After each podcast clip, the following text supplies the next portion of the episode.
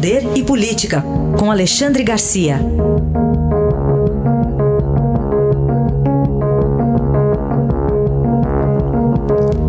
Alexandre, bom dia. Bom dia, Raíssa. Bom dia, Carolina. Oi, bom dia. Alexandre, você começa trazendo uma informação que é grave, que vem do Rio de Janeiro. Pois é, eu acho grave. Eu já vi algumas parecidas na rede social, mas a gente fica na dúvida porque não conhece a fonte, né? Dessa vez eu conheço a fonte. Já vi em São Paulo cenas de gente gritando, não, minha mãe não morreu de Covid, morreu de, disso, daquilo, uh, denúncias no Rio de Janeiro, em outros lugares, mas agora eu recebo de um, um conhecido, né? ministro uh, de Tribunal Superior, eu, eu, não vou revelar nome agora, ele está entrando, me disse que está entrando hoje com queixa-crime, né? uh, que aconteceu com o neto dele em Cabo Frio, teve uma crise de sinusite, foi atendido no hospital, muito bem atendido, o hospital estava vazio, né? uh, e, e, na hora de ir embora, a médica que o atendeu pediu que assinasse um, um termo declarando que o atendimento havia sido de, de coronavírus, de Covid-19. Uh, eles se recusaram a fazer isso. Né?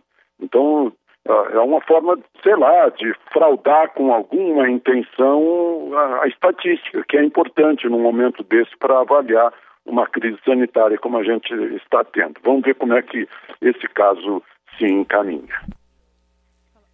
Falar também da dona Gina, aos 97 anos, recebeu alta pela Covid-19 aqui em São Paulo, né? Que coisa, que coisa boa, né? A gente aplaude uma coisa dessas, né? vibra com, com, com, a ressurreição, né? É, parece que fez foi muito importante a presença da filha dela, que foi possível porque ela já havia sido acometida de, de, de Covid-19 aos 59 anos, mas a filha o acompanhou, já uh, supostamente imunizada, né? E ela foi medicada com, com uh, antibiótico, com, com diurético, com cortisona e com o, o, o a cloroquina. Né? Uh, então é, é mais uma, uma demonstração aí numa pessoa de, de avançada idade do, do, efeito da cloroquina. Eu não sei por que essa teimosia que não parece inteligente. O, o caso aqui do, do motorista, em que eu, de alguma forma, eh, interferi junto com a rede de solidariedade aqui em Brasília, ele continua na UTI em estado grave. Por quê? Porque na terça-feira passada, quando ele procurou um hospital com 40 graus de febre, simplesmente fizeram um exame e mandaram embora para casa.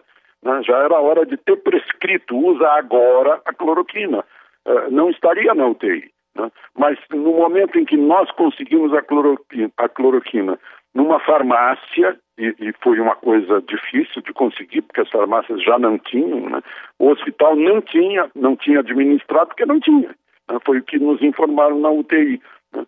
Ah, então, administraram a cloroquina, a partir dali estabilizou-se, ele não continuou a piorar, né? Ele está apresentando sinais bem positivos de oxigenação e de, de alimentação, de nutrição.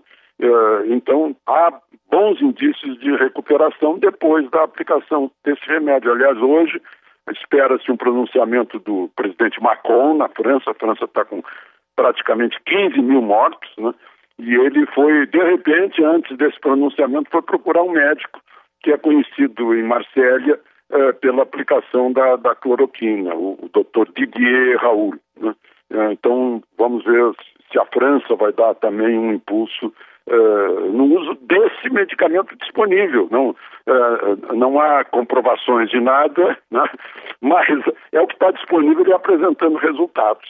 Parece uma questão prática num momento desse. Outra questão, Alexandre, em relação a essa pandemia, como controlar os gastos?